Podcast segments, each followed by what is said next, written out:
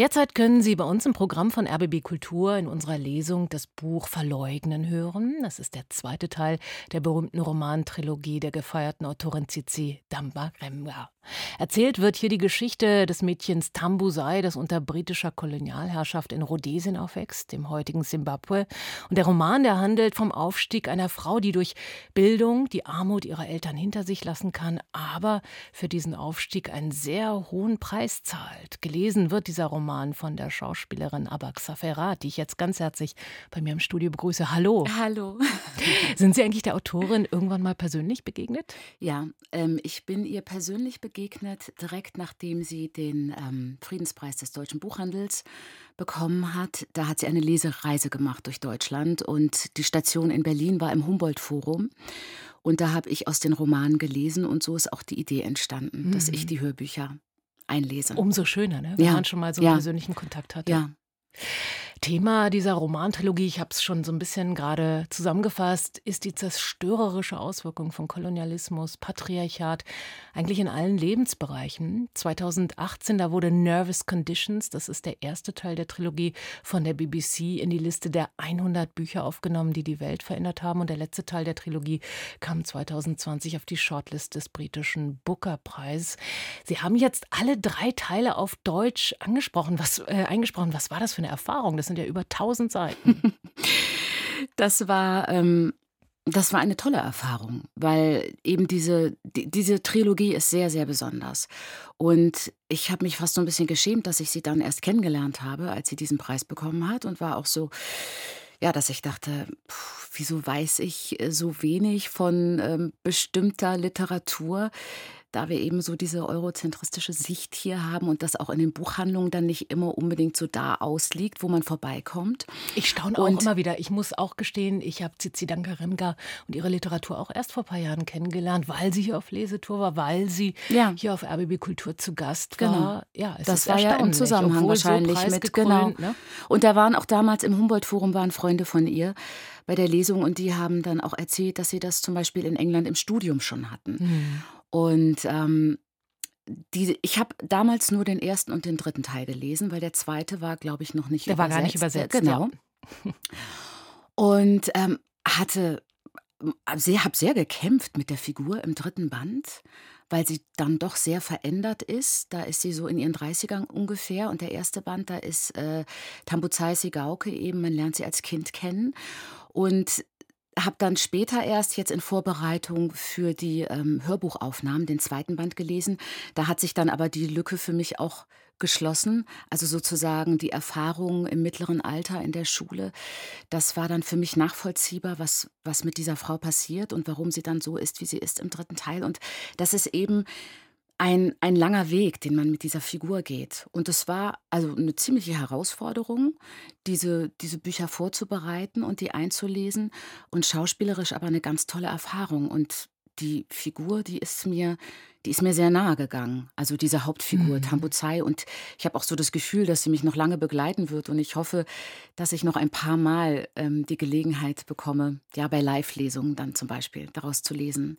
Über diese, äh, diese Erfahrung werde ich gleich mit Abaxa Ferrat weiter hier sprechen auf RBB Kultur. Aber wir hören mal einen kurzen Ausschnitt aus der Lesung. Da befinden wir uns an einer Stelle, in der die Hauptfigur, Sie haben es gerade gesagt, Tambuzai es gelungen ist, durch viel Fleiß, und Abstand zu ihrer von Armut geprägten Bauernfamilie zu gewinnen. Sie hat ein Stipendium bekommen für das Young Ladies College.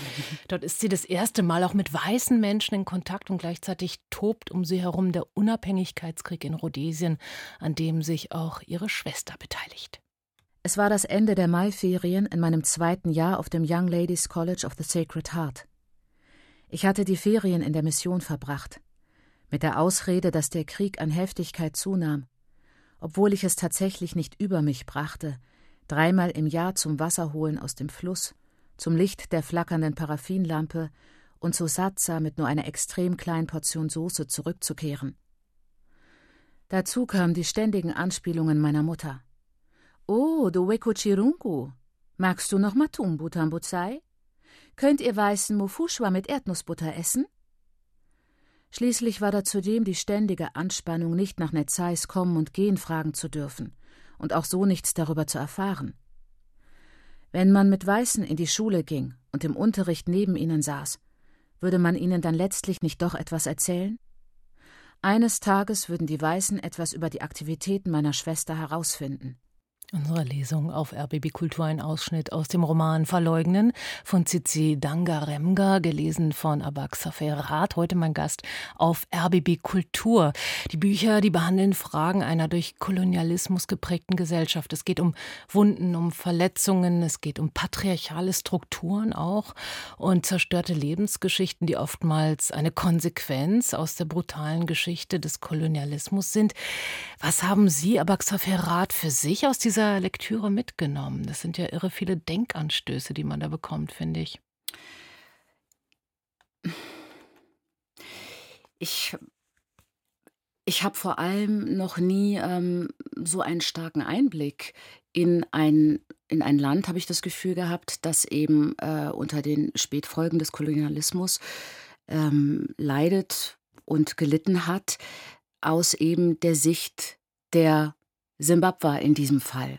Und das hat mir einfach einfach nochmal gezeigt, wie, wie stark meine Perspektive geprägt ist mhm. von meinem Leben hier, dass wir immer den Blick auf Länder, auf Kontinente haben, dass es etwas komplett anderes ist ähm, von dort Geschichten zu hören und zu erzählen. Und ähm, ja, ich habe ganz, ich habe zusätzlich sogar noch das Buch, das ihren Essayband ähm, Schwarz und Frau eingelesen. Genau, sie ist ja eine Feministin und auch der ja. schwarze Feminismus ist sozusagen ihr Sujet. Genau, und, ähm, und da ist sie absolut stark und die ähm, das von ihr auch noch mal beschrieben zu bekommen als schwarze Frau als Schriftstellerin, als Künstlerin tätig zu sein, die auch zwischen dem, also zwischen tatsächlich auch Deutschland, England und Simbabwe pendelt. Mhm. Sie ist das, verheiratet mit einem Deutschen genau, Mann, hat hier auch studiert. Sie war hier auf der Filmhoch Filmhochschule. Mhm. Also das war in, in einfach ähm, in so vielen Hinsichten bereichernd und ähm, ich habe ein unglaubliches Werk einfach kennengelernt. Also für mich ist es wirklich eines der wichtigsten Bücher, die ich gelesen habe, unter literarischen Gesichtspunkten und eben, ähm, ja, Perspektivwechsel. Ich glaube, das äh, ist ja auch ein Thema, was in diesen Zeiten überhaupt immer wichtig ist und immer wichtiger wird. Und eine Lektüre, die mit sehr vielen Schoner-Begriffen arbeitet. Oh ja. Das ist nämlich die, die Sprache, die wir da hören. Wow, welche ja. Herausforderung wurde Ihnen geholfen bei der Aussprache? Ja, Ihre Tochter hat ähm, die, diese ganzen Begriffe selber eingelesen und die habe ich dann immer ähm, gehört, immer auch vor jedem Satz, weil ich habe, was das betrifft, ein absolutes Kurzzeitgedächtnis und ich bin sehr unbegabt für Sprachen. Und das war eine wahnsinnige Herausforderung und ich wünsche mir ganz lange nur noch deutsche Bücher für mich. Zuletzt Nein, haben Sie Theresa Bückers. Ich ähm, muss mich kurz davon erholen. Es war wirklich, es war eine Herausforderung, Herausforderung für ja. mich. Alle Zeit gab es neulich, ich glaube, mit Theresa Bücker. Genau. Ja, genau. Also insofern, das war das letzte Sachbuch, was Sie angesprochen haben. Ich schätze mal, da kamen mehr deutsche Begriffe vor. Sie sind äh, eine sehr erfolgreiche, gefragte Schauspielerin, äh, seit diesem Jahr festes Ensemble, Mitglied am Deutschen Theater. Aber das Mikrofon ist sozusagen auch Ihres. Ich habe gelesen, Sie haben mit zwölf angefangen, schon Radio- und Hörspielproduktionen zu machen. Wie kam es denn dazu? Das kam dadurch, dass mein Vater äh, als Journalist beim WDR gearbeitet hat. Ah, und dann genau, und dann hat ihn irgendwann eine Kollegin angesprochen und hat gesagt, du hast doch auch Kinder und möchtest du die nicht mal beim Hörfunk vorstellen? Und dann hat er das gemacht und da war ich sofort Feuer und Flamme. Ja, da wurde man dann eingeladen, eingeladen musste einmal so vorlesen und ab da habe ich dann da meine Rollen im Kinderfunk beim WDR gespielt. Super, das ja. ist natürlich ein tolles Training für alles, ja. was dann kam. Sie haben im Übrigen auch letztes Jahr den Schauspielpreis des Deutschen Hörspielpreises der ARD für das Hörspiel Pisten bekommen. Und wann war für Sie klar, von der Stimme jetzt auch zum Körper, zur Bühne, zum Schauspiel? Das ist tatsächlich übers Sprechen gar nicht gekommen. Ich habe, ähm, also da habe ich das gar nicht mit in Verbindung gebracht, obwohl ich das sehr lustig fand im Studio, vor allem weil ja die Erwachsenen, die immer unsere Eltern gespielt haben, waren ja ausgebildete Schauspieler und Schauspielerinnen. Aber es kam dann tatsächlich erst, als ich mit 16 in der Schule, in der, ähm, im Theaterkurs war. Da hatte ich mich aus ganz anderen Gründen angemeldet. Wir haben die heilige Johanna der Schlachthöfe gemacht und da war zum ersten Mal auch für die Unterstufe geöffnet, weil die so viele Rollen da hatten, die, die schwarzen Strohhüte und die Arbeiterschaft und so. Und da habe ich dann Blut geleckt. Und dann habe ich tatsächlich sofort beim Schauspielhaus Köln angerufen und habe gefragt, was gibt es für Möglichkeiten für Schülerinnen und Schüler? Gibt es einen Jugendclub und so? Und den gab es dann auch tatsächlich direkt. Günter Kremer kam damals aus Bremen ans Schauspiel Köln, hat seinen Jugendclub mitgebracht. Und das dann heißt, Sie sind von der Pike auf sozusagen. Ja, dann bin ich da rein und dann war ich Groupie von der ersten Stunde. Also ganz schlimm. Aber es war toll. Und dann habe ich das alles so aufgesogen und dann gab es für mich nur noch Theater. Ja. Und dann habe ich nur noch die Zeit abgesessen in der Schule bis zum Abitur, um dann auf die Schauspielschule zu gehen. Und dann ging es auch an zahlreiche Festengagements. Ich meine, Ja. davon träumt äh, sicherlich manch einer äh, nach vielen Festengagements an einigen deutschen Theaterhäusern, darunter Schauspiel Frankfurt und Staatstheater Stuttgart, Maxim Gorki Theater, also jetzt am DT.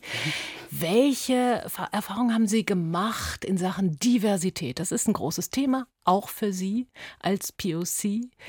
Hat sich da was verändert in den letzten Jahren im deutschen Kulturbetrieb? Ja, ich habe das Gefühl, die Ensemble ähm, sind diverser geworden, ganz offensichtlich, aber natürlich nicht, weil die Leute plötzlich gedacht haben, ha, werden wir mal divers, sondern weil es ja bestimmte Ereignisse gab und daraufhin musste man sich irgendwie verhalten und plötzlich war es ein Thema und äh, ich finde, es ist auch ein bisschen eine Mode. Also jetzt muss es auch sozusagen vom Thema und von der Mode muss es Normalität werden und wirklich verankert.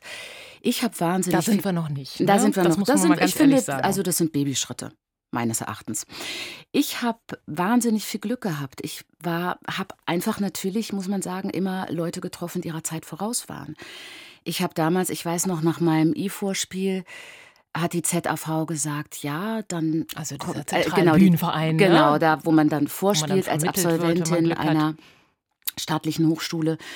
Die haben damals gesagt, ähm, ja, wahrscheinlich kommt für sie am ehesten ein großes Theater in Frage, die sich das eher leisten können, in Anführungsstrichen. Menschen mit anderen Hautfarben. Genau, und ich habe natürlich Ah, ja. sehr, sehr viele Bewerbungen geschrieben und ähm, sehr wenige Vorsprechen gehabt und manchmal die Bewerbungsunterlagen nicht mal zurückbekommen. Und dann war ich auch ganz erbost und habe so gedacht, das, also nicht, dass die das jetzt behalten für, wenn wir mal eine Schwarze brauchen. Also da kann ich ja gleich drauf verzichten. Und dann bin ich aber bei Armin Petras im, im Erstengagement gelandet, am Staatstheater Kassel damals. Und habe dann einfach ganz toll Theater spielen können, weil ich dann sozusagen immer mit Leuten gearbeitet habe, für die Diversität eben schon viel früher ein Thema beziehungsweise kein Thema war. Also D- ähm, kann man das tatsächlich, Entschuldigung, Abaxaferat, aber hat sich da auch was in den Sehgewohnheiten geändert? Kriegen Sie inzwischen auch andere Rollen angeboten, wenn es um Filme und Fernsehen geht? Ich habe das Gefühl, im Theater ist das schon länger gang und gäbe oder zumindest irgendwie ein Thema und eine Selbstverständlichkeit geworden. Wie ist es bei Film und Fernsehen mit der Rollenbesetzung? Also im Theater, ähm, da ist es tatsächlich, ähm, ist es schon länger so. Und ich habe auch, aber das betrifft vor allem, wenn man, im, also äh, SchauspielerInnen, die im Festengagement sind. Ich glaube, wenn man dann auf dem Freien, also freischaffend ist, bekommt man oft wieder nur so Sachen angeboten, weil ein amerikanisches Gegenwartsstück gemacht wird oder so. Aber ich glaube, das verändert sich auch langsam. Im Film ist es tatsächlich da habe ich dann auch von Anfang an nicht den Zugang so gesucht, weil ich das, was ich gespiegelt bekommen habe, war eben, da gibt es eigentlich, da gibt es keine Rollen. Und insofern habe ich dann einfach zufrieden Theater gespielt und ja eben auch den Hörfunk schon gehabt, seitdem ich zwölf war. Und das hat sich für mich in der Wahrnehmung erst eigentlich komplett eben seit Black Lives Matter geändert im deutschen Fernsehen. Tatsache, und, das ja, war und deswegen Meilenstein. Mhm. sage ich aber auch eine Mode, weil jetzt gibt es da so eine Augenwischerei, dass die Redaktionen eben so sagen, oh, wir müssen jetzt divers und dann wird mal schnell das Drehbuch durchgegangen und dann wird so geguckt, na, welche Rolle können wir denn da abgeben? an unsere KollegInnen mit Migrationshintergrund, Vordergrund. Und dann, ähm, das ist so, wo ich so sage, da sind wir noch lange nicht da, dass das einfach. Das nichts ähm, mit Selbstverständlichkeit zu mit tun. einer ne? Selbstverständlichkeit. Ja. Und Mhm. jetzt bin ich auch eine Frau, die bald 50 wird. Also da sind wir schon beim nächsten Thema, Altersdiskriminierung. Aber ich bin optimistisch. Und sie sind vor allem wirklich sehr divers und toll besetzt, muss man ja ehrlich Ja. sagen. Demnächst kann man sie in einem neuen Stück am Deutschen Theater erleben, Männerfantasien. Ja. Auf Grundlage von Klaus Teweleits gleichnamigen Buch mit neuen Texten. Am 1. Dezember Ja. ist Premiere. Zum Schluss noch, um was wird es da genau gehen? Also wir befassen uns tatsächlich mit ähm, mit dem Buch Männerfantasien von, von Klaus Teveleit und sind da in die Forschung gegangen. Es wurden neue Texte geschrieben von drei Autorinnen, und zwar von Viola Bungarten, Ivana Sokala und Gerhild Steinbruch. Die haben äh, uns noch Texte so im, im Bezug, Bezug nehmend auf Männerfantasien. Und es ist ja eben äh, das Standardwerk zur Männerforschung, Gewaltforschung aus den 70er Jahren.